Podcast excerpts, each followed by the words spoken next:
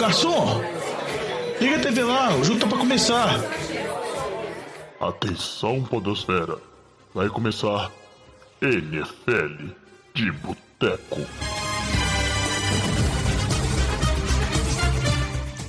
Bem-vindos a mais um NFL de Boteco, seu podcast preferido sobre futebol americano.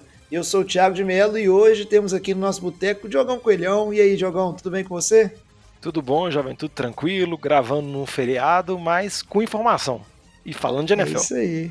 Gravando diretamente do dia 12 de outubro, Dia das Crianças. Felicidades aí para todas as crianças que escutam o NFL de Boteco. E fechando a mesa do Boteco de hoje, a gente tem Alex Reis. E aí, Alex? Fala, jovem. Você tá bom, cara? Eu sim, tô sobrevivendo hoje aqui. É, também estou no modo sobrevivência nesse feriado, meio ressaqueado, mas a NFL de Boteco tem compromisso com seus ouvintes, então a gente não falha, não deixa de gravar. No programa de hoje, a gente vai fazer né, um compilado, conversar sobre o que aconteceu de mais interessante na semana 5 da NFL. A temporada tá muito bacana, bem equilibrada, vários jogos bons, né? Você olha o, o calendário da semana, tem muito jogo bacana. E a semana 5 não foi diferente, assim, foi bem emocionante, né, Diogão? Antes de começar o programa aqui, só aqueles recadinhos de sempre. Lembrar a todos que você pode apoiar o NFL de Boteco, seja sendo um subscrito da nossa Twitch ou apadrinhando pelo padrim.com.br barra NFL de Boteco.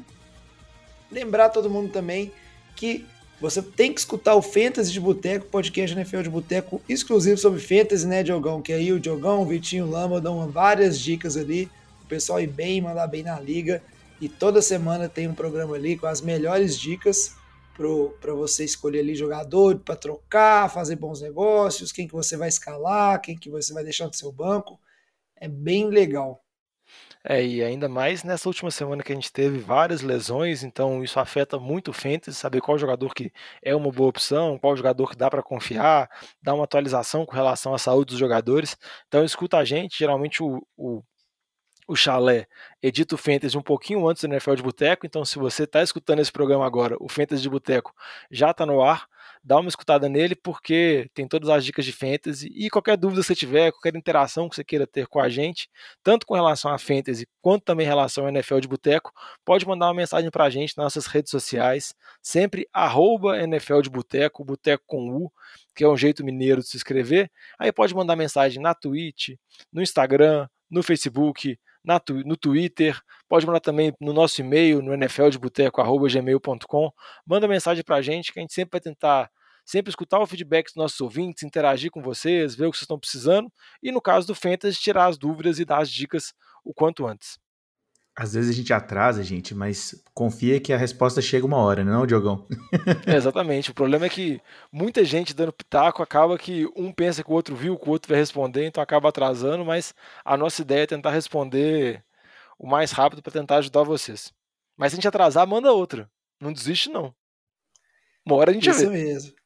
A gente, uma hora a gente vê, uma hora a gente responde, e é sempre legal esse feedback e essa comunicação com vocês, nossos ouvintes.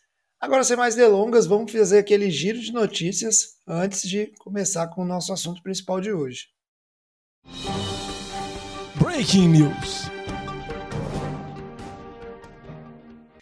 E essa semana foi marcada por polêmicas extra-campo envolvendo mais um head coach. A gente conversou né, a respeito da, da polêmica com o Urban Meyer, head coach do Jacksonville Jaguars, na semana passada. E agora foi a vez do Joe Gruden o head coach, no caso, ex-head coach dos Las Vegas Raiders, porque ele pediu demissão depois do acontecido, se envolver né, em, em, confusão e coisa antiga, né, Diogão, que o pessoal desenterrou aí. O, o Raiders que tava, começou a temporada bem e aí amargou aí nessas primeiras derrotas depois de estar tá 3-0, agora o time está 3-2, perdeu para Chicago nessa semana, 20 a 9, e agora pede um head coach, né, a franquia que parecia que estava num ano bom, a coisa está desandando tanto dentro de campo quanto fora de campo, né? É, desandando completamente. Igual você comentou, o time começou com três vitórias seguidas, vencendo Baltimore, vencendo Pittsburgh, vamos dizer assim, adversários difíceis.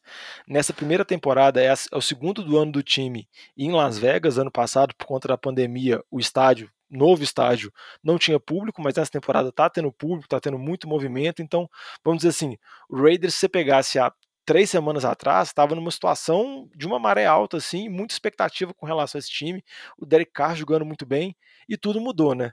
A gente pode falar rapidinho sobre a, a condição de campo mesmo. O time perdeu para Chicago, perdeu em casa, 20 a, a 9. O Justin Fields nem precisou fazer muita coisa, o QB calor de Chicago. Chicago conseguiu vencer o jogo praticamente com a defesa e com o ataque terrestre. E o ataque de Las Vegas, que vinha produzindo bem, não conseguiu mostrar resultados. Mas a gente não sabe o quanto que essa atuação do time em campo é consequência das polêmicas extra-campos, porque na semana passada vazou um e-mail que foi um e-mail enviado pelo John Gruden, que ele utilizava ofensas racistas, assim, comentários racistas, sobre o DeMaurice Smith, que era diretor executivo da NFLPA em 2011. Então era um e-mail bem antigo sobre esse assunto, mas com uma linguagem, com um vocabulário totalmente impróprio, ainda mais para a situação do mundo que a gente vive atual e pela posição que o, que o Gruden tem.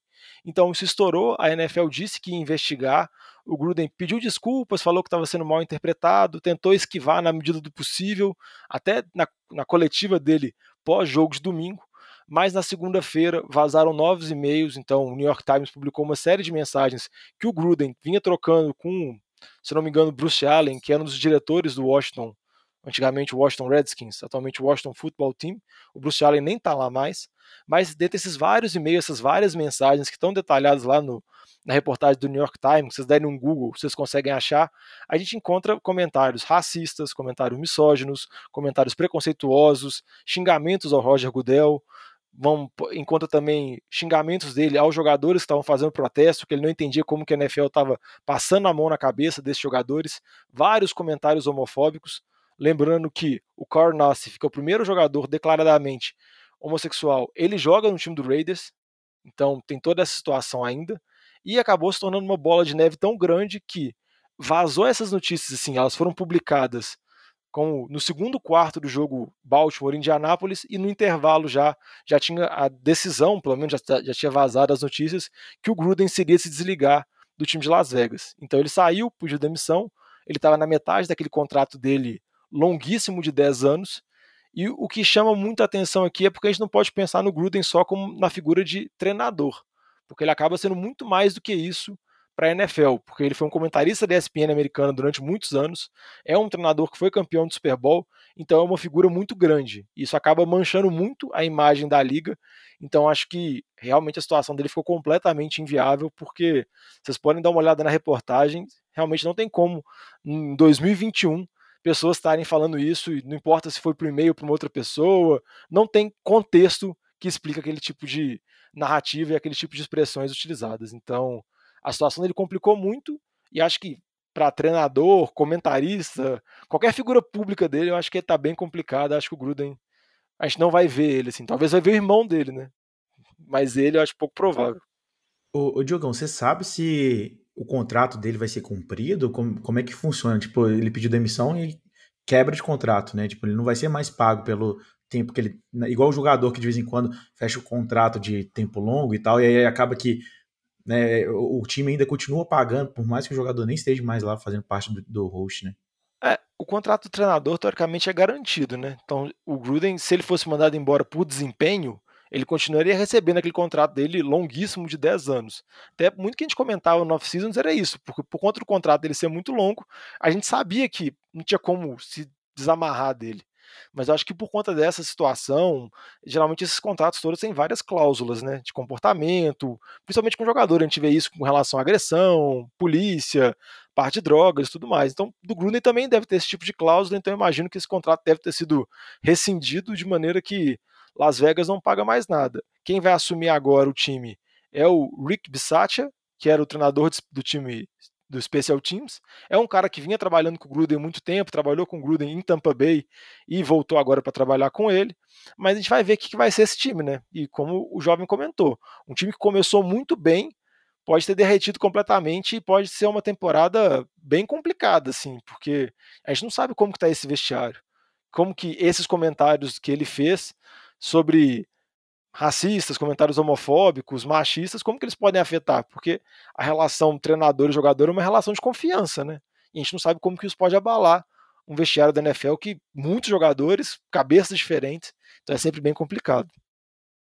É, e por falar em vestiário e relações abaladas, a gente mencionou aqui a questão do Urban Meyer e parece que realmente não dá para entender por que, que ele ainda não foi mandado embora, mas não existe mais clima nem respeito né, dos jogadores em relação ao treinador, num caso que é, vamos dizer assim, é praticamente tão grave quanto o, o caso do, do Joe Gruden, assim, né? Tem vídeo né, do assédio dele lá com a mulher e a questão toda, mas o, o Jaguars ainda não tomou nenhuma posição. O Jaguars que perdeu essa semana para o Titans de 37 a 19, o time está 0-5, está encaminhando aí firme e forte para ser o, o, primeiro aí candidato a pique 1 no draft que vem novamente, então agora já tem seu QB, tem que vai pegar mais outra franquia aí com problemas, né? E a gente vai acompanhando essa situação para ver se o Obama vai ser mandado embora ou não, né, Diogo? É, o Obama, lembrando que ele chegou do college com uma moral muito grande, assim, pôde escolher o time, só pegou o Jaguars por conta do Trevor Lawrence, para ter o principal prospecto dos últimos anos, mas realmente a situação é, é, bem complicada. Igual você comentou, tem toda essa situação extra-campo, tem vídeo, os próprios jogadores do Jaguars assim, saem toda hora notícia falando que eles fazem piada com relação a isso, então parece que o comandante do time já não tem moral nenhuma. A, a situação acho que se difere um pouco do Gruden, porque o Gruden, depois que você lê as mensagens, é, são coisas muito pesadas e muitas mensagens, né? O Maier está na primeira temporada dele, mas parece que vai ser na melhor das hipóteses, assim, é aquela one and done. Ele termina no final da temporada e é demitido.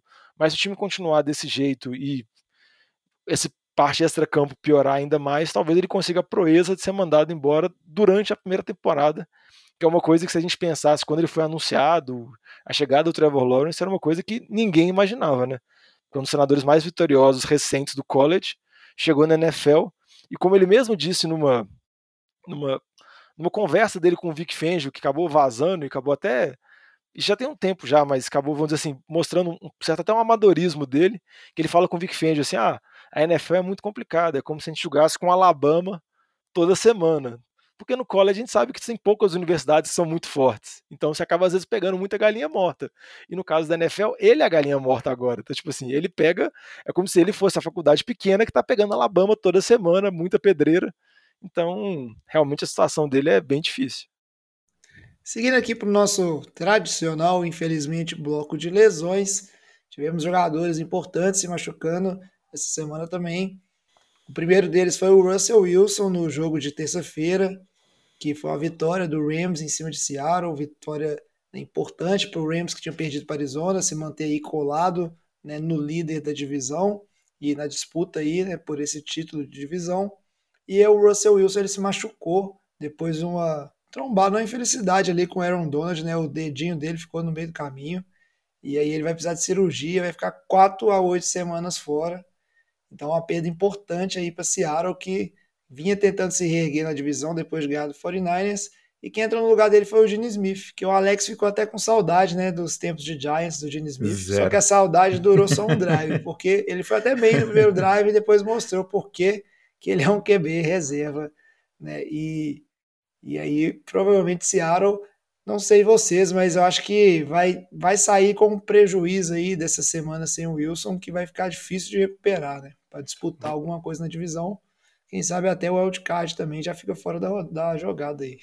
É, se a gente levar em consideração que Russell Wilson né, já tem uns três anos que ele praticamente carrega aquele time nas costas, né?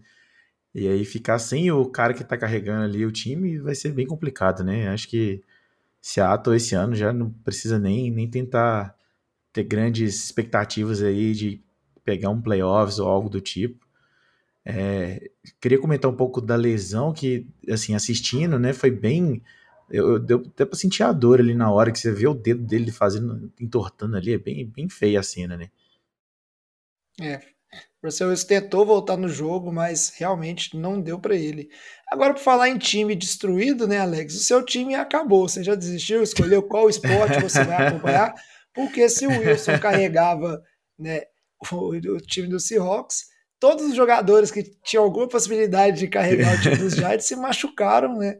Foi o Saquon Barkley, Daniel Jones, Kenny Golladay, que chegou aí para ser o principal receiver também. Galera se machucando em peso e aí, você vai torcer para beisebol, vai torcer para que esporte o fim do ano aí? Ai, cara, beisebol tem uma chance aí, né? New York Yankees aí é um time bom, apesar que perdeu, perdeu pro Red já. Sox, né? Pois é. Ele foi eliminado já. então, assim, esse ano tá meio triste mesmo, cara. Torço pro Cruzeiro aqui, tá bem triste esse ano. 2020, 2020 2021, cara, que anos tristes, eu só comentar isso. É, mas o, com relação ao Giants, é, foi, foi infelicidade. Assim, o Daniel Jones parece que não é uma lesão tão grave, ele ficou de fora por conta de concussão, deve retornar na próxima semana, mas a situação do Golladay e do Barkley já são mais complicadas, né? Eles devem pelo menos perder alguns jogos, pelo menos um ou dois jogos. E o que acaba complicando muito é que Dallas que venceu o Giants nessa semana, né, venceu por 44 a 20, mostra que realmente é um time para valer. Eles têm um ataque muito forte, um ataque muito equilibrado, tanto com passe quanto também com corrida. A gente vê que o deck está comandando um ataque muito bem e a defesa é a principal surpresa, né? A gente não esperava um crescimento defensivo tão bom assim, porque teve mudança de coordenador, teve, óbvio, teve o draft do, do Mika Parsons lá, que a gente tinha uma expectativa alta, mas a defesa se mostra bem mais confiável do que na temporada passada mostrando que Dallas é franco favorito para vencer essa divisão, que é uma divisão relativamente fraca, mas pode fazer ba barulho na NFC, assim. Então, dependendo se deixar chegar, pode sonhar um pouquinho e chegar mais longe nos playoffs. A boa notícia para você, Chalé, é o calor né, do Giants, né? O Cadeiro Stone lá, parece que o Giants acertou. Muita gente criticou o pique, porque não estava cotado como um dos principais talentos, mas nos poucos jogos que ele teve, né, que perdeu os primeiros por conta de lesão, ele mostra que ele é muito dinâmico, muito explosivo. Nesse jogo ele teve 189 jardas. Tudo bem que ele foi expulso no final porque estava socando o cara de Dallas, mas e, mas ele mostra que é um, tipo, uma nova peça ofensiva. Então, mesmo com a volta dos baleados, do Shepard, do Golladay e tudo mais, eu acho que o Giants conseguiu acertar uma boa peça, porque era uma peça mais dinâmica, uma coisa que o ataque precisava muito, sentia muita falta. É, eu, o que eu acho que, assim, né, para o futuro aí, porque aí tô, tô se, igual o Tico falou ali, se Seattle já tá pensando em, em nada, o Giants já tem que pensar o que, é que ele vai pegar aí no, no, no, no pique alto lá no draft, né? Porque os times de, Nova York estão nessa tristeza. E tentar consertar, né? Linha ofensiva, principalmente ali, que a gente sabe que não é grandes coisas e, e é isso. É jogar essa temporada levando aí mesmo e, e partir para a temporada que, do ano que vem. É, e só um comentário antes de seguir em frente sobre a defesa de Dallas. Acho que tem um mérito grande aí, Diogão, da chegada do Dan Quinn como coordenador de defesa. E ele que né, saiu lá do Falcons depois de não arrumar nada, mas chegou à posição de head coach pelo destaque né, como coordenador de defesa e parece estar conseguindo fazer é, várias peças ali dos Cowboys que não estavam rendendo tanto, render bem né, dentro do, do sistema que ele está colocando. Um é, outro e, jogo que... e, e, um destaque aqui, jovem, pro Trevon Diggs, cornerback de Dallas, que tá voando. Ele praticamente tem uma interceptação todo jogo. E ele anula o marcador dele. É, tipo tá assim. jogando muito mesmo. A evolução dele da temporada de calor para essa é absurda. Ele é irmão do Stefan Diggs, né? Se não me engano. Ah, ah, é, não, é família Dix, velho. Se quiser eu posso é porque, aqui, É porque eu tinha, eu lembro de ter visto isso em algum lugar que tipo, ele, o Trevor Diggs é, tem um irmão que tá jogando na NFL também, sabe? Posso estar tá ah. voando aqui, mas era isso. É, aí, aí eu não sei. Né? e aí você jogou esse parentesco, parentesco aí na mesa do boteco, pegou todo mundo de surpresa. Não sabemos. São, são irmãos, são irmãos. É. Google respondeu, Chalé está então, então a informação procede. Um outro jogo que teve bastante lesões é, foi Kansas City Chiefs contra Buffalo Bills. Mas como a gente separou esse jogo para comentar um pouquinho no nosso bloco principal, vamos então passar para o próximo bloco desse programa e a gente comenta um pouquinho do jogo e de algumas peças importantes aí que se machucaram. Ô Fábio Júnior, traz aquela porçãozinha de batata frita e uma cerveja gelada para nós. Quem diria, né? Buffalo Bills, Kansas City Chiefs, Bills amassou o Chiefs, jogando fora de casa ainda, lá no Arrowhead Stadium. E uma coisa é super interessante desse jogo, porque se a gente for olhar, são as duas equipes que todo mundo imaginava que estariam disputando a Seed 1 da AFC. E o Bills, depois de um tropeço ali no início, tá voando, amassando todo mundo, a defesa jogando bem, a defesa do Bills que vocês lembram, era, um, era uns, um dos pontos de crítica de todo mundo na temporada passada, que o ataque tinha evoluído muito, mas a defesa que era boa estava com os problemas. E agora a defesa aí que tá com muito problema é a defesa do Kansas City Chiefs, né, Diogão? Que tá a secundária tá vergonhosa. O, o, o Josh Allen fez o que quis, passeou para cima e foi tranquilo assim. Não dá para falar que o Chiefs disputou esse jogo porque realmente Bills não deu chance e saiu aquela vitória assim com um gostinho um pouco de vingança, né? Que o Bills, o, o Chiefs era uma pedra no sapato aí, o time a ser batido e agora claramente nesse momento da temporada o Bills é bem superior ao time do Chiefs. É, assim, só rapidão, Diogão, só para lembrar que assim, a secundária do tá tão, tá tão ruim do, do Chiefs que não só nesse jogo, como no jogo passado também, né? Justin Herbert, nós vamos falar mais pra frente dele aí? Tá jogando bem, mas, poxa, tava parecendo QB elite dos top, top, assim, sabe? Você vê tanto que tá ruim esse secundário do Chiefs ali. Não, realmente a defesa de Kansas City tá muito mal por mais que a gente pegue as temporadas anteriores, e, e nenhuma das temporadas da era Mahomes, assim, mesmo quando ganhou o Super Bowl, a defesa de Kansas City foi considerada como uma das melhores defesas, mas era uma defesa regular. A defesa da temporada passada tinha até um bom número de pressão no QB, colocava conseguir muita pressão com o Jones, que nem jogou o último jogo por conta de lesão, então foi um destaque importante, um desfalque importante. Mas a defesa de Kansas City essa temporada realmente está terrível, igual você comentou, Chalé. O Justin Herbert fez ela de pedacinhos, o Lamar Jackson conseguiu aquela virada improvável também contra Kansas City. E você pensa, né? Você é Kansas City, depois das cinco semanas, você está 2-3 e você perdeu para Buffalo, perdeu para Baltimore, que são teoricamente os principais rivais que você vai ter na AFC e você perdeu para o Chargers, que é o seu rival de divisão, que está crescendo de produção. Então, acho que pode ligar um sinal amarelo. Igual estava comentando da defesa, eu acho que era até normal esperar uma queda da defesa, porque o time não trouxe muitos reforços para essa posição. Kansas City fez um investimento pesado em reforçar a linha ofensiva por conta do Super Bowl, do tanto que o Mahomes sofreu, do tanto que ele apanhou naquele jogo, e acho que Kansas City fez esse investimento que é justificável mas a queda de produção defensiva é realmente muito preocupante e o time vai ter que se acertar. Com relação ao ataque, que não engrenou muito nesse jogo contra Buffalo, eu acho que não vale a pena ficar muito preocupado, porque a gente sabe que Kansas City sempre vai produzir pontos, foi uma partida atípica, a gente sabe que tem que ver a situação de saúde, porque Clay Edwards e Lair machucou, já foi para a lista de machucados e vai perder pelo menos três semanas. Tarek Hill e Travis Kelce saíram meio baleados. Parece que a situação deles é relativamente mais de boa, já devem jogar no fim de semana. Mas tem que monitorar porque é um time que tem jogadores com salários muito altos e, consequentemente, seu elenco é mais fino, né? Você não tem, tem tantas peças de reposição. Então, se eles perdem esses jogadores chaves, igual o Jones da defesa, ou o Tyron Matthew, ou o Travis Kelce, Tarek Hill, acaba que o nível desses caras são muito altos e, consequentemente, as, as reposições são, vamos dizer assim, deixam a desejar. E com relação a Buffalo, assim, o time vem muito bem, teve o tropeço na semana 1, mas depois o time vem amassando, com uma defesa jogando muito bem, os calouros draftados, o Randy Gregory e o outro draftado agora, esqueci o nome dele na segunda rodada, estão jogando muito bem, estão trabalhando no pass rusher, que era a principal dificuldade de Buffalo, então a gente sabia que o Buffalo tinha uma boa secundária, mas faltava esses jogadores para conseguir pressionar o QB. E esses caras chegaram, e a gente sabe que tudo é, vamos dizer assim, uma engrenagem. Se você consegue pressionar o QB adversário, a secundária vai ter mais tempo e, consequentemente, vai facilitar. A gente pode até analisar pelo aspecto de Kansas City. A secundária sempre foi frágil, mas eles conseguiam colocar muita pressão no QB. Agora que eles não estão conseguindo colocar tanto, a secundária fica mais frágil ainda. A gente vê big play atrás de big play, vê o Tyron Matthew lá com a mão na cabeça, enquanto o Knox está correndo sozinho, o Emmanuel Sanders está correndo sozinho. Fica aquelas cenas vexatórias. E o que chama a atenção do, do time de Buffalo é que pelo menos o time está mais equilibrado. Nem tanto com o jogo terrestre, que até está funcionando um pouco melhor, mas o Allen está conseguindo distribuir melhor a bola. Na temporada passada o ataque foi muito bem, mas era muito Josh Allen e Stephon Diggs, Josh Allen e Stephon Diggs, e acaba que você está com a mesma jogada, jogando no mesmo cara, fica fácil ser marcado.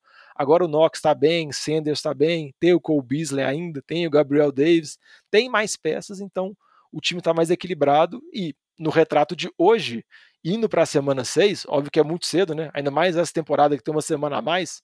Agora a gente tem 17 jogos, então são 18 semanas. Então a gente tem indo para um terço da temporada. O favorito da UFC é Buffalo. E já posso até antecipar, no meu power ranking que eu vou colocar lá, Buffalo vai virar o número 1. Um. Por mais que a Arizona é o invicto, o que Buffalo está fazendo chama mais minha atenção. Então, acho que nesse momento Buffalo, vamos dizer assim, é o bicho papão. A gente tem que ver se vai conseguir se manter, né? E não dá para duvidar de Patrick Mahomes e companhia. Tem que ficar de olho. É, Bills inclusive, falar, né, rapidão, jovem. É, inclusive, uma coisa que eu achei muito interessante de, que eu- o Buffalo tá us- utilizando muito ali os, os corredores, né, para receber passe também, aqueles passes curtinhos ali, né, na linha de 5 jardas depois que da, da scrimmage. E, e assim, isso dá uma flexibilidade gigantesca, né, para o seu playbook ali, né, e poder executar jogadas que são é, rápidas ali, para você ganhar ali 5 jardinhas, 3 jardinhas. Então, é, você viu assim, né? O Buffalo tava, tá voando, né? Tô, eu tô com você nessa aí. Acho que no cenário atual é, é o time que a, a se bater, sabe? Seria tipo o Buffalo mesmo, que a galera tem que mirar e falar: ó, esse time aqui é o time que eu tenho que, né? Que eu vou ter que enfrentar lá na frente para tentar ganhar o Super Bowl. O Bills está realmente muito forte dos dois lados da bola. E uma coisa que é inegável é o, é o talento e o potencial do, do Josh Allen, porque a gente fica muito na tecla do Mahomes, e aí você tem a capacidade de jogadores como o Tyreek Hill de esticar o campo e o Mahomes fazer esses passes sensacionais. Mas esse jogo ficou claro, né? Teve um período ali de ausência do, do Frank Clark, e aí, o, como o Jogão bem falou, o pass rush ali do, dos Chiefs basicamente inexistente. O Josh Allen, com o tempo na bola, ele consegue colocar o passe em qualquer lugar do campo que for necessário. Então, se você deixar tempo suficiente para ele procurar um receiver livre, cara, pode ser ali 50, 60 jardas, ele acerta o passe, ele tem braço demais e tá ficando cada vez mais preciso, assim, a evolução dele realmente é, é impressionante. E o Bills aí tá com tudo, realmente um forte contender. Um outro jogo dessa, dessa rodada que foi bem interessante foi a vitória do Green Bay Packers em cima do Cincinnati Bengals, 25-22, e um jogo com algumas coisas inusitadas, né? Muitos field goals errados, extra point errados. No final das contas, parecia que ninguém queria jogar. Teve uma sequência né, de field goal errado no finalzinho do jogo e acabou indo para o overtime.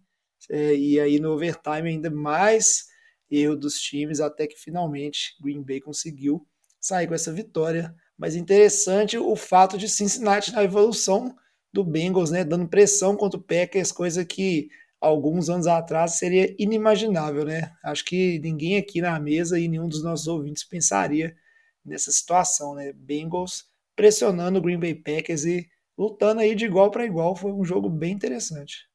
É, Cincinnati teve plenas condições de vencer, também teve plenas condições de perder, igual você comentou. A primeira jogada da prorrogação foi uma interceptação que o Joe Burrow teve. Aí Green Bay tentou correr duas vezes, não conseguiu, foi chutar um field goal relativamente curto. O Mason Crosby errou. Aí Cincinnati conseguiu conduzir o time no campo, o Joe Burrow conseguiu conduzir o time, conseguiu conduzir o ataque. Uma outra partida muito boa do Jamar Chase, que acaba fazendo a gente repensar muito que a gente comentou aqui mesmo no podcast mesmo, na pré-temporada. Ah, será como que vai ser o Jamar Chase na NFL? Será que ele desaprendeu? Será que um ano parado dele? Será que ele não vai conseguir? Muito para ver que treino é treino, jogo é jogo, porque a temporada dele já é uma temporada absurda, assim, dá para ver que ele vai ser um dos melhores receivers da liga tranquilamente, um jogo de mais de 150 jardas, com outro TD de big play, parece que jogo após jogo ele tem um TD com um passe, vamos dizer assim, longo, e, e, Cincinnati não teve a chance, não conseguiu, e no final das contas, Green Bay conseguiu acertar, o Crosby conseguiu converter o field goal lá da vitória para vencer por 25 a 22, sendo que ele vinha de três field goals errados, consecutivos. No jogo, o Crosby errou três field goals e um extra point, e o McPherson, o kicker calor do Cincinnati, errou dois field goals. Então, essas rodadas, vocês devem ter visto isso. O Jovem até comentou, acho que foi a semana que teve mais extra points errados na história da NFL, né, Jovem?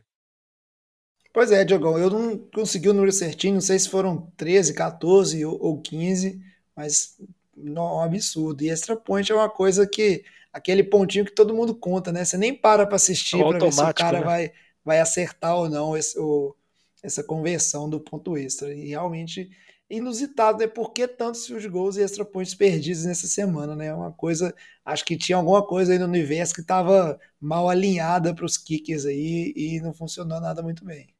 É, e só para falar rapidinho de Green Bay, Green Bay, vamos dizer assim, voltando à situação normal, né? Depois daquela primeira partida horrível contra New Orleans, que a gente nem entendeu o que estava acontecendo, o ataque não conseguiu fazer nada e tomou aquela surra na semana 1.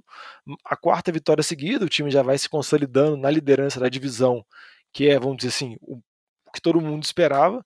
É um time que vai chegar nos playoffs de novo, vai tentar chegar no Super Bowl lá nessa temporada derradeira do Aaron Rodgers e mostrando que o Rodgers ainda é muito capaz e que o Davante Adams também está jogando um absurdo nesse jogo, mais de 200 jardas, TD. Então, Green Bay ainda é um time muito forte ficar de olho. E Cincinnati tá na evolução, né? Já não é aquela galinha morta que era alguns anos atrás. A defesa tá melhorzinha, já tem algumas boas peças ofensivas com o Joe Burrow e com o Jamar Chase principalmente. Então vamos ver o que consegue fazer, mas joga numa divisão muito complicada. Então talvez não seja para agora, mas é para o futuro, um time para a gente olhar com cuidado. Muita peça jovem e, e promissora nesse time do Bengals aí, que deve evoluir bastante mesmo.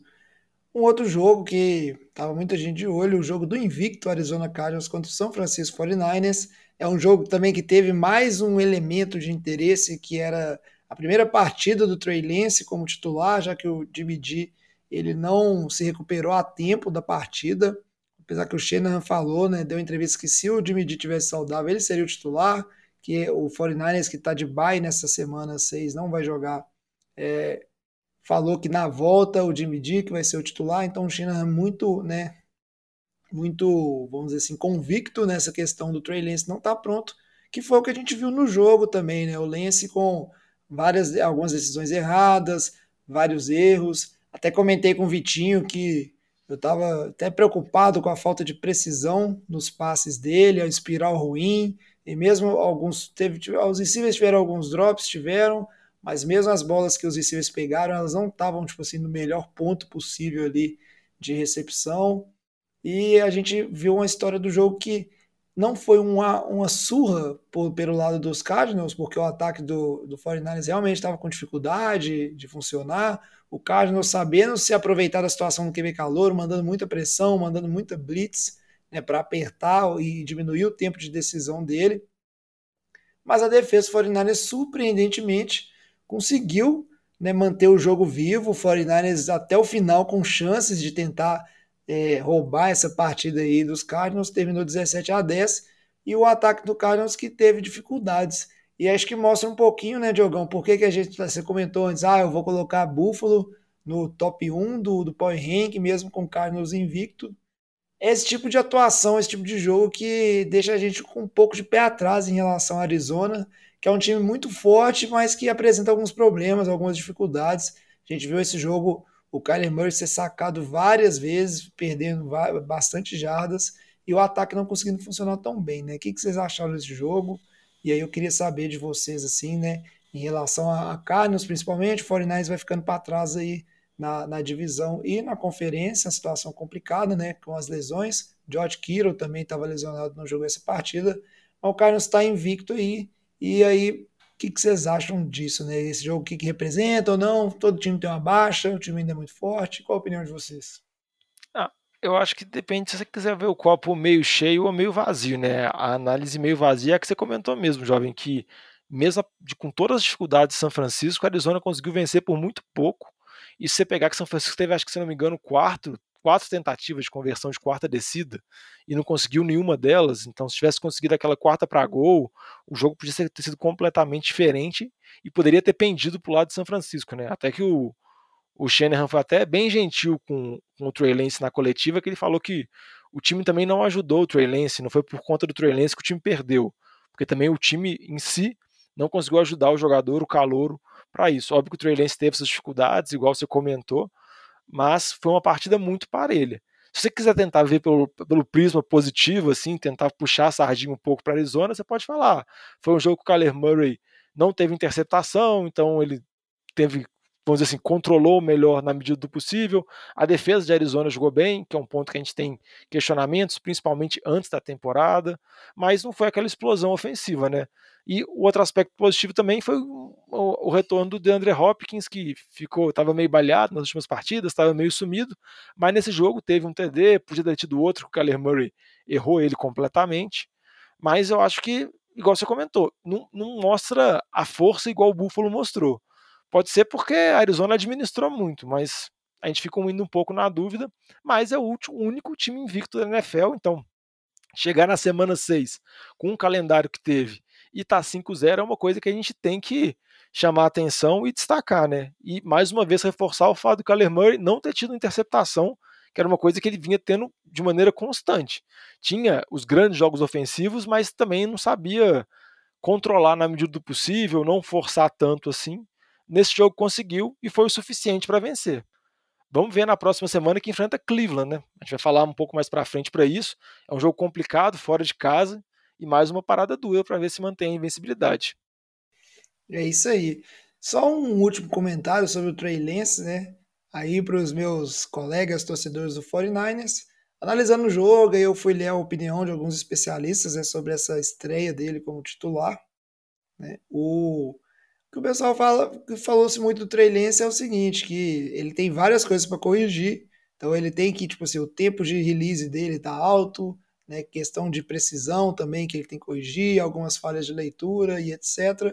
Só que são todas coisas que são corrigíveis, né, com, com um bom treinamento e um, uma boa equipe técnica em volta. Então, não é nada para muita gente massacrar o menino aí, igual eu vi em algumas redes sociais do, do pessoal já falando, Ih, fez a escolha errada, e não sei o que. Tem tempo para evoluir. Lembrar do Josh Allen, né, que a primeira temporada dele ele também tinha alguns problemas e evoluiu. Óbvio, né? Não é todo mundo que evolui da forma que o Josh Allen evoluiu, mas ainda o, o Trey Lance é um calouro, né? E não era esperado ele estrear esse, esse ano.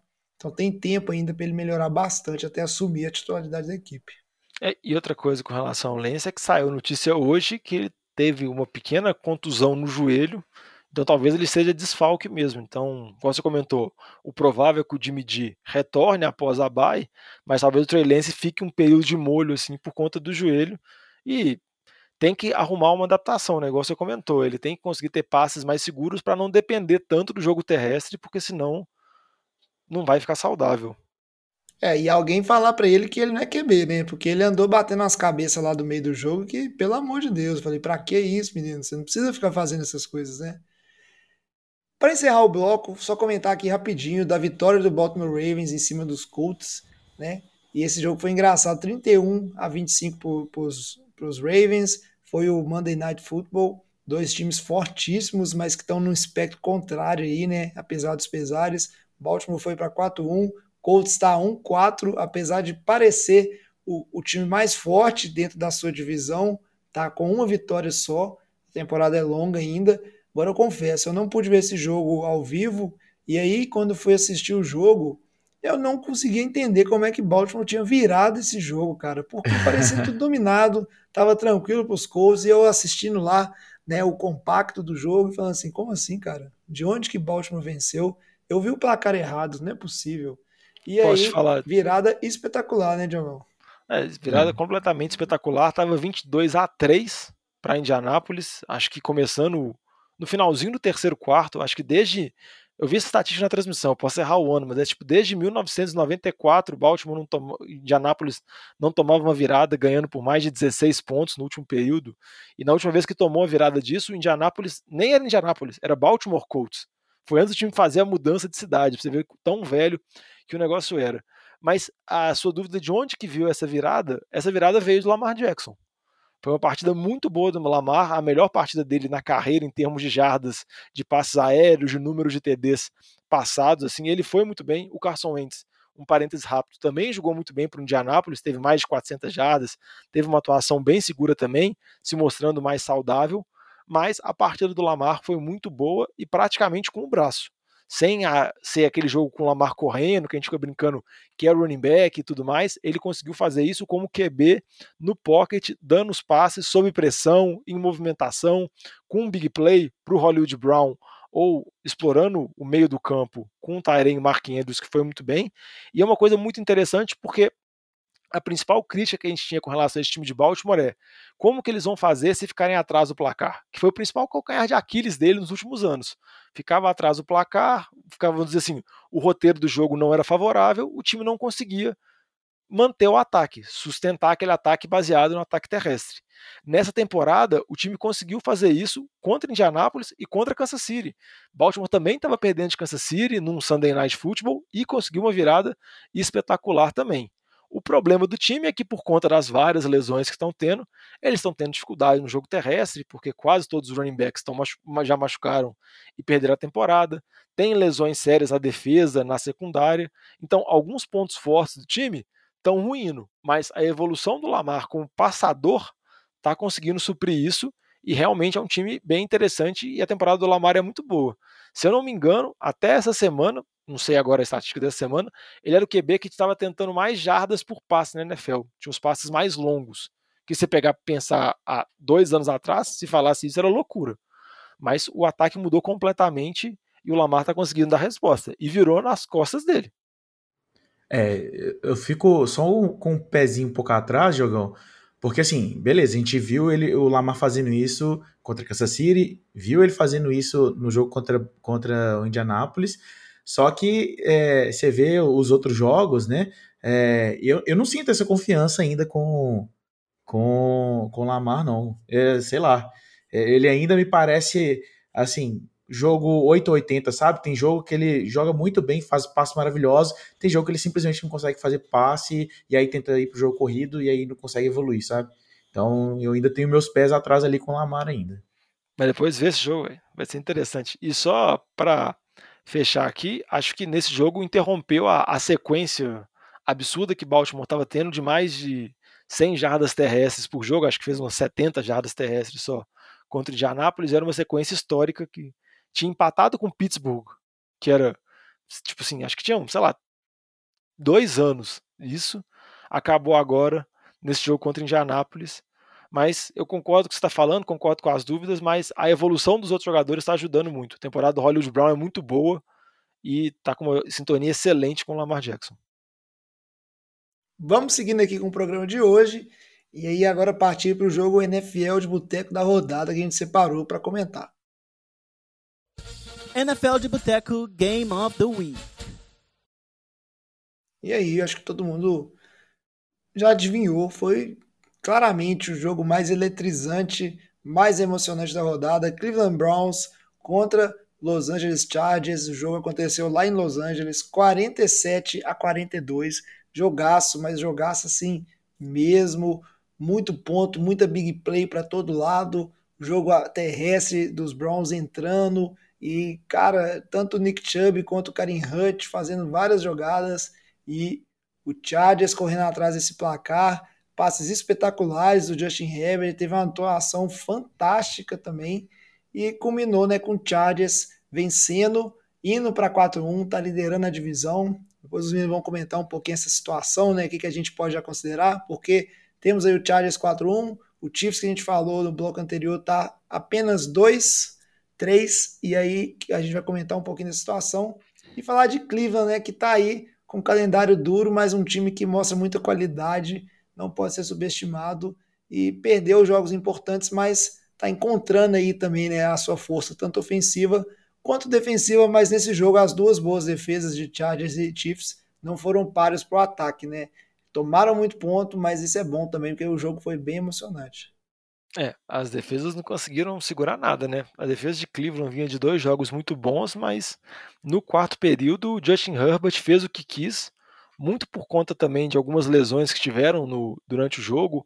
O Ward, cornerback de Cleveland, saiu machucado também, e desde que ele saiu, o time caiu muito de produção. Mas o ataque do Chargers é, vale muito a pena ficar de olho. O Justin Herbert já foi calor do ano na temporada passada, teve uma temporada muito boa muito acima da média para calouros, e nessa segunda temporada vem mostrando evolução, vem com uma sintonia excelente com o Mike Williams.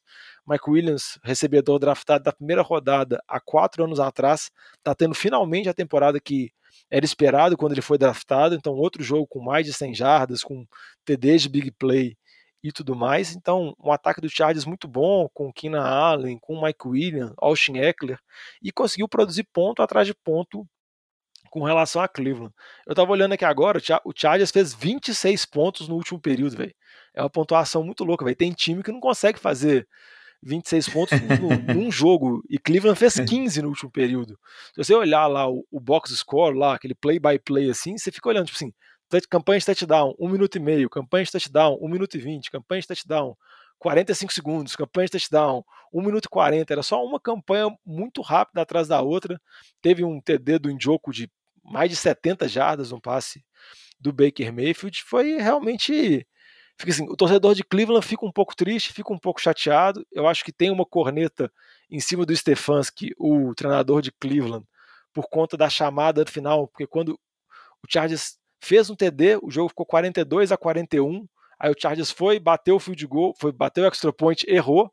Então Cleveland tinha liderança, aí pensou, ah, vai entregar a bola na mão de Cleveland agora, Cleveland vai ter a bola, faltavam poucos minutos para acabar o jogo. Igual o jovem comentou, o ataque terrestre está fluindo muito bem o time vai conseguir estabelecer o jogo terrestre, conseguir um ataque minimamente ok, gastar relógio, acabou, venceu. Quando errou o extra point, todo mundo esperava isso. Mas acabou que as chamadas não foram tão boas, muita gente criticou o fato do Nick Chubb não estar tá em campo, sendo que ele vinha correndo muito bem. Então o Karen Hunt tentou correr, não conseguiu muita coisa, o time acabou chutando a bola, dando punch de volta para os Chargers, aí o Herbert pegou, conduziu o time para a virada, por questões de tempo mesmo. Então fica um pouco essa corneta, mas eu acho que esses dois times estão evoluindo, são times jovens. Resta saber se eles vão conseguir já assegurar a divisão dele, né? Porque no caso do Chargers tem Kansas City, que a gente não sabe como que vai ser, mas tende a recuperar esse posto de favorito. E Cleveland está na divisão com Baltimore, que Baltimore agora passou, está 4-1, Cleveland está 3-2. Ô, Diogão, só uma estatística assim meio, meio louca, que eu, tava, é, eu li aqui que times marcando 40 pontos e zero turnovers, tinha um histórico de 463 vitórias consecutivas. E aí agora são 463 vitórias e uma derrota. Que o Cleveland fez 42 pontos, não teve nenhum turnover e ainda assim perdeu o jogo. É, você teve uma atuação ofensiva primorosa. E, e o ponto que se difere nessa atuação ofensiva primorosa foi a atuação do Odell Beckham, que aí eu acho que é um ponto que vale a pena a torcida de Cleveland ficar preocupada, porque você pensa que seu time marcou 42 pontos, igual o Chalé falou, teve quase 500 jardas ofensivas, teve tipo assim, uma produção ofensiva absurda, um jogo excelente do Baker Mayfield. E o Adel não conseguiu produzir muito, fez tipo 40 jardas. Então dá aquela pulga atrás do orelha, porque realmente não sei o que é, porque por mais que o Adel já teve lesões graves, o Adel não é veterano, ele ainda mostra ser explosivo nas jogadas, mas ele não tem uma sintonia com o Mayfield. Desde que ele foi para lá, não deu certo, não casou, não funciona. Ou os passos ficam curtos, ou o passo fica longo, ou o Adel erra a rota. Sempre tem alguma coisa que acontece e não funciona. É saudades do Eli Manning, velho. É, não sei. Então, se você virar comentarista lá dos Manning, ele vai ser Peyton Manning, Eli Manning e o Odell Beckham. Vai ser Mannings and Odell. Porque não tem como. Tipo assim, é, é algo que não faz sentido, assim. Mas vamos ver o que vai ser, né? Mas esse ataque de Cleveland é muito bom. A gente sabe que disso não resta dúvida. Tem dúvidas com relação ao Mayfield e tudo mais, mas o ataque é muito bom e produz muitos pontos. Igual produziu, né? Mas o Herbert foi melhor nessa semana. É complicado mesmo, né? Porque o Odell veio para a equipe justamente para facilitar a vida do Mayfield e essa questão dele não ser uma peça né, importante, vamos dizer assim, desse ataque, ou pelo menos não estar colocando números de uma das principais peças desse ataque, é um, um sinal amarelo aí para todo mundo. Antes de a gente seguir para o bloco final do programa, só vamos comentar o seguinte: quero saber a opinião de vocês a respeito da situação do Chargers, que está liderando a divisão como 4-2, e 4-2 não, né? 4-1, e a gente tem aí o Chiefs, que todo mundo votou para ganhar essa divisão, que está 2-3. Vocês acham que o Chiefs, com essa situação e pelo que o Chargers vem mostrando, já está numa situação complicada para ganhar a divisão? A gente vai, já teve jogo confronto direto entre os dois e o Chargers acabou saindo vencedor desse, desse confronto, ou não, ainda tem muita água para correr, porque, por exemplo, quando a gente fala da NFC Oeste, todo mundo comenta, ó, 49ers já está ficando para trás, Rams e Arizona Cardinals já estão indo ali, né? 49ers e Seahawks estão para trás, já vai ser difícil, porque são times fortes. E o Chargers, na minha opinião, ele tem mostrado que ele está aí para perder poucos jogos nessa temporada, é um time competitivo e o Chiefs com problema. Será que a gente já pode é, colocar aí um, vamos dizer assim, um, um reloginho aí, fazendo um tic-tac nas costas do Chiefs, falando assim, ó, se deixar o Chargers escapar mais uma, duas vitórias, acabou, não tem como ganhar mais, ou não, ainda é cedo para falar disso? Ô, jovem, eu acho que, tipo assim, o sinal amarelo pro Chiefs, eu acho que pode ser ligado, porque a perspectiva do Chiefs, eu acho que não é só ganhar a divisão. A perspectiva do Chiefs é tentar chegar no Super Bowl, porque eles são os favoritos. Então, com a defesa do jeito que tá, igual a gente já comentou antes, isso não vai acontecer. Mas com relação à disputa com o Chargers, eu acho que vai ter disputa. Eu ainda não apostaria que o Chargers, vamos dizer assim, é favorito para levar a divisão.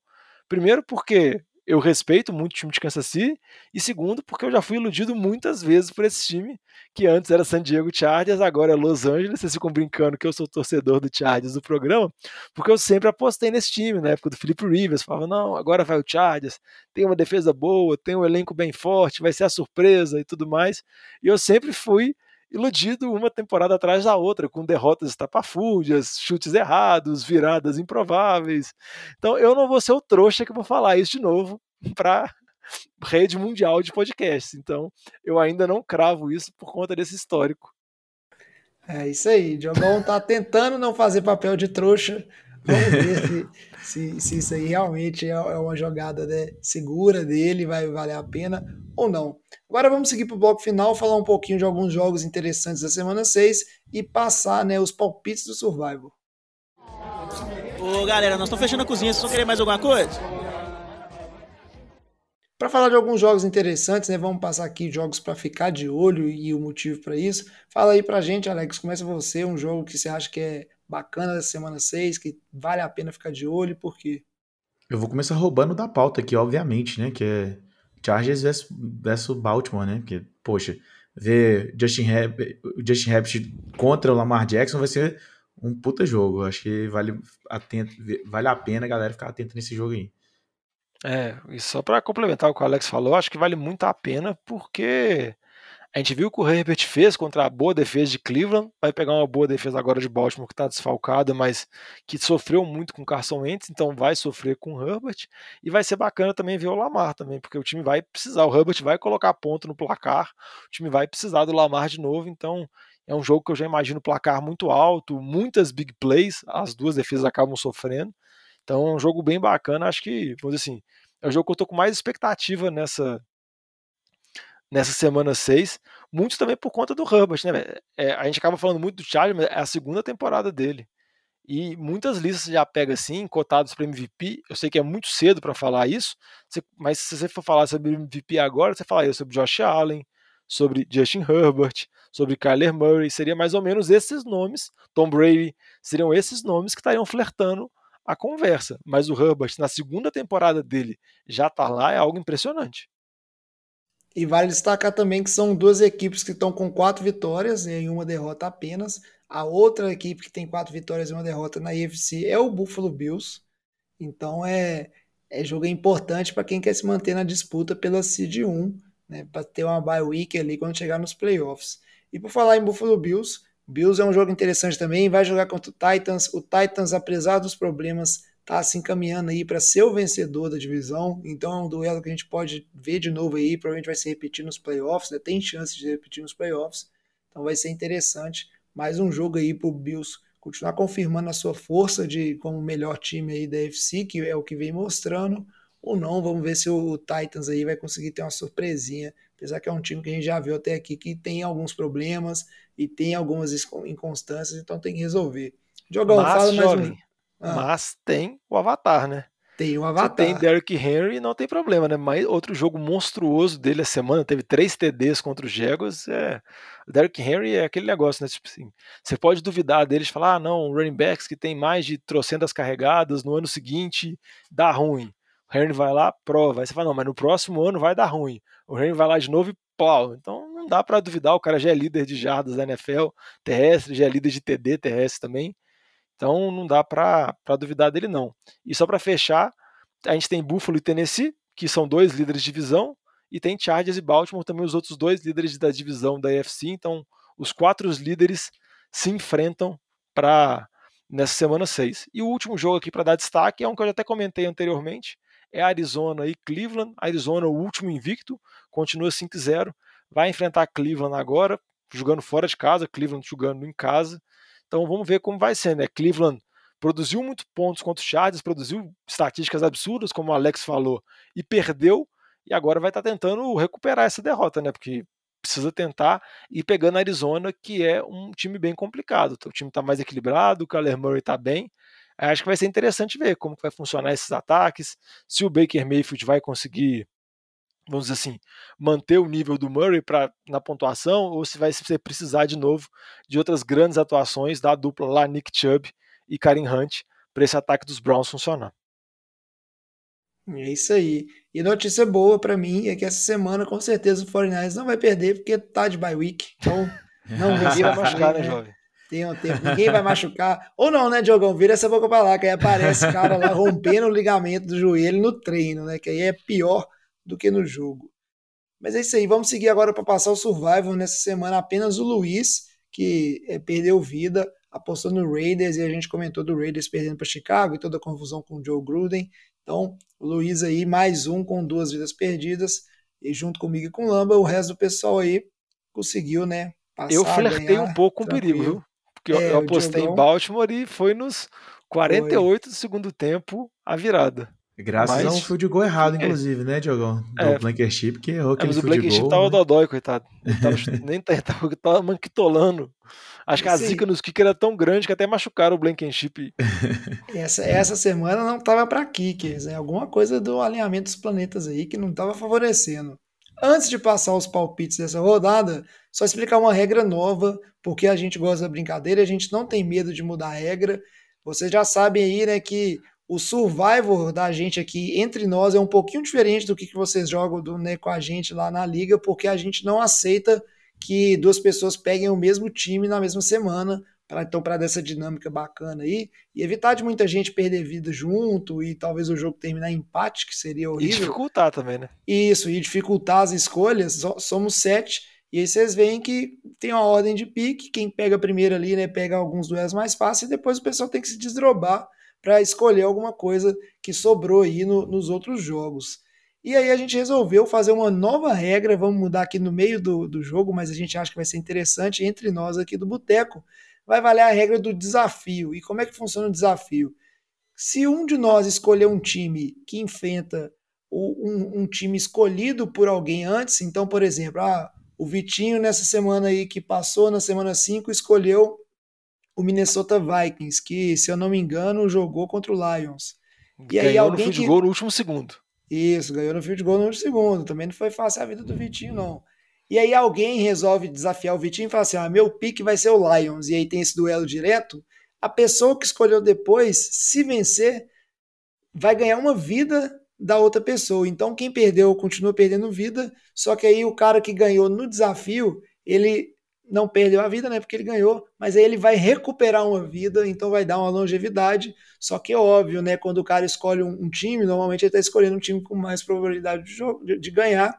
Então, para desafiar, vai ter que ter colhões, né? A gente teve um desafio que foi na semana 1, que o Batatinha resolveu escolher o Chicago Bears, acho que foi contra o Diogão, mas assim, contra, contra o Los Rams, o Batatinha estava viajando e perdeu a vida. Então não vai ser fácil, tanto que essa semana vocês vão ver os palpites aí, ninguém desafiou ninguém, porque tem, não é bobo, né? Perder vida, tipo assim, se eu usar para ganhar vida é interessante, mas o que o importante no survival é não perder vida, né, Alex? Eu quero saber o seguinte, por exemplo, eu até agora não perdi nenhuma vida.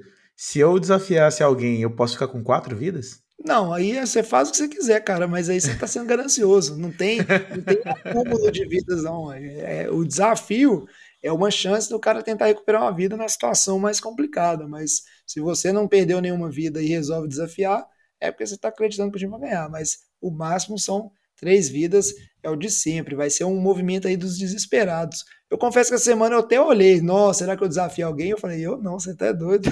Os piques aí foram bons. E aí, para começar a passar os piques aqui no programa, o, o, primeiro a escolher dessa semana foi o Batatinha, né? Vai girando aí a ordem de escolha entre a gente, por essa questão de não poder repetir times. E aí o Batatinha ele escolheu o Indianapolis Colts, que vai jogar contra o Houston Texans. O Texas que é um time que está perdendo, é inconstante, mas pode vir a surpreender. apesar que o esperado é realmente da Indianapolis. Na sequência foi o Lamba que escolheu o Rams, que vai jogar contra o Giants. O Giants que a gente falou lá no início do programa perdeu várias peças importantes. E aí vamos ver quem volta para o jogo, mas deve ser mais uma vitória aí tranquila para o Rams. E aí o Alex, fala seu pique aí para a gente, Alex, e por quê?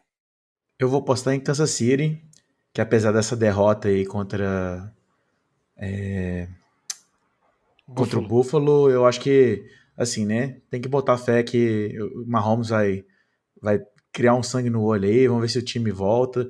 Apesar da confusão ali nas redes sociais da, da esposa do Mahomes com a torcida, eu tô confiando que, que ele vai estar tá focado no jogo e vai levar essa vitória.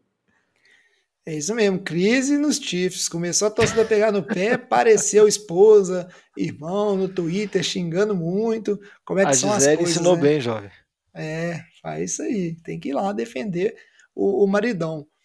O Luiz, que perdeu, não bastasse perder uma vida na semana, continua querendo ser usado, apesar que é um palpite bom, né? Que é Bengals contra Lions, Lions e ele escolheu Cincinnati. E como a vida muda, né? Quem diria o pessoal apostando em Cincinnati no Survivor o, o tempo passa mesmo e as coisas vão mudando. E aí, na sequência, é o pique do Diogão. Conta aí pra gente seu pique. Ah, meu pique, o pessoal já escolheu os principais antes, mas meu pique é um pique que eu acho que eu tenho uma relativa segurança. Eu apostei em Pittsburgh, que vai jogar em casa contra Seattle, e como a gente já comentou anteriormente, Seattle sem o Russell Wilson, né? A defesa de Seattle tá uma baba nessa temporada, com o Geno Smith como QB. Eu acho que Pittsburgh vai conseguir buscar essa vitória aí. Venceu Denver essa semana, com uma atuação relativamente segura do ataque, nada muito explosivo. O Big Ben parece que está jogando com uma armadura de 300 quilos no corpo dele, porque a mobilidade é praticamente nula. Mas eu acho que mesmo assim vai conseguir vencer Seattle, então meu palpite é Pittsburgh. Isso aí, muito bem, Diogão. E é, tipo assim, eu acho que você é um cara que não respeita o Gino Smith, né? Você viu, que potencial ele tem. Mas enfim, não vou ficar questionando seu pique aqui. Depois a sequência aqui sou eu. Resolvi de Dallas Cowboys, vai jogar contra os Patriots. É fora de casa. Espero que não caia um toró para prejudicar esse bom ataque do, dos Cowboys. Mas como a gente comentou no programa, é um time que vem forte, a defesa está aparecendo, tem bastante opção ofensiva. O Ezekiel Elliott tá, tipo assim, voltou pro ritmo e tá funcionando também o jogo corrido, tá funcionando bem desse time.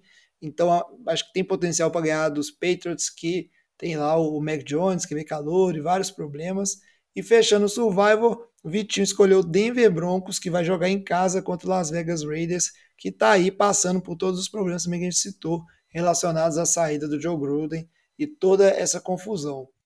E é isso, né? Essa semana ninguém desafiou, mas aí fiquem ligados, vai aparecer aí, a gente vai dar destaque na rede social. Quando aparecer desafio, então se alguém aí aparecer ganhando uma vida do nada, é por conta dessa regra que a gente inventou justamente para a brincadeira ficar mais divertida, que é o importante então achamos que vai ser interessante ter essa possibilidade do desafio. É, para dar uma emoção a mais. Mas só para contar um bastidor do palpite do Vitinho aí, na verdade ele queria escolher Tampa Bay, mas ele achou que ele seria recriminado na internet porque a Tampa Bay contra a Filadélfia, né? Então ele tá, faria fazendo um pique contra o time do coração dele. Então ele acabou indo em Denver aí, mas eu acho que o palpite mais seguro era Tampa, né? Porque Tom Brady estava voando, como falou que é um dos candidatos a ser MVP nesse período. E só para fechar com uma estatística que eu escutei que é absurda, que eu estava comentando com um jovem, com um chalé antes do programa, foi o primeiro jogo na carreira do Tom Brady com mais de 400 jardas e 5 TDs de passe. Que, teoricamente, é uma marca muito expressiva, mas quando você pensa que é um cara que tem quase 100 anos de carreira e detém praticamente todos os recordes possíveis da NFL, ele não ter essa marca é uma coisa surpreendente. Então, só para falar que ele conseguiu nessa semana contra Miami. Realmente surpreendente, Diogão. E aí eu, eu dou os parabéns pro Vitinho. Todo mundo que escuta o podcast sabe que eu jamais aposto no Survival contra o 49ers. E não peguei Denver, acho que era um palpite bom, porque eu já escolhi Denver na rodada passada. E aí não poderia pegar de novo. Mas quando eu não peguei Denver, eu já olhei assim, ó, o Vitinho, safado, velho, vai escolher contra o time dele, os caras não têm amor. Então, parabéns, Vitinho. Agora eu te respeito muito mais no jogo do Survivor por ter essa atitude. Ao contrário do Alex, que é um pilantra e aposta contra o Giants, né? Fez isso, pegou Dallas contra o Giants, não tem dó nenhum. O cara, como é que pode? É um absurdo, cara. É win-win situation, velho. Se o Giants win -win ganha, meu time ganhou. Se ele perde, eu ganho a vida, olha só. Então, não, e a dignidade já perdeu, né? A dignidade não importa. Mas é isso aí. O programa de hoje vai terminando por aqui. Esperamos que vocês tenham gostado. Pediu o Diogão aí, Diogão, fala pra gente como é que os nossos ouvintes podem fazer para mandar um feedback, o que, que tá achando dos programas, mandar sugestão, mandar pergunta pra gente responder, como é que é o caminho aí para se comunicar com o pessoal do NFL de Boteco. É, pode mandar mensagem nas nossas redes sociais, Twitter, Facebook, Instagram, sempre arroba NFL de Boteco, Boteco com U.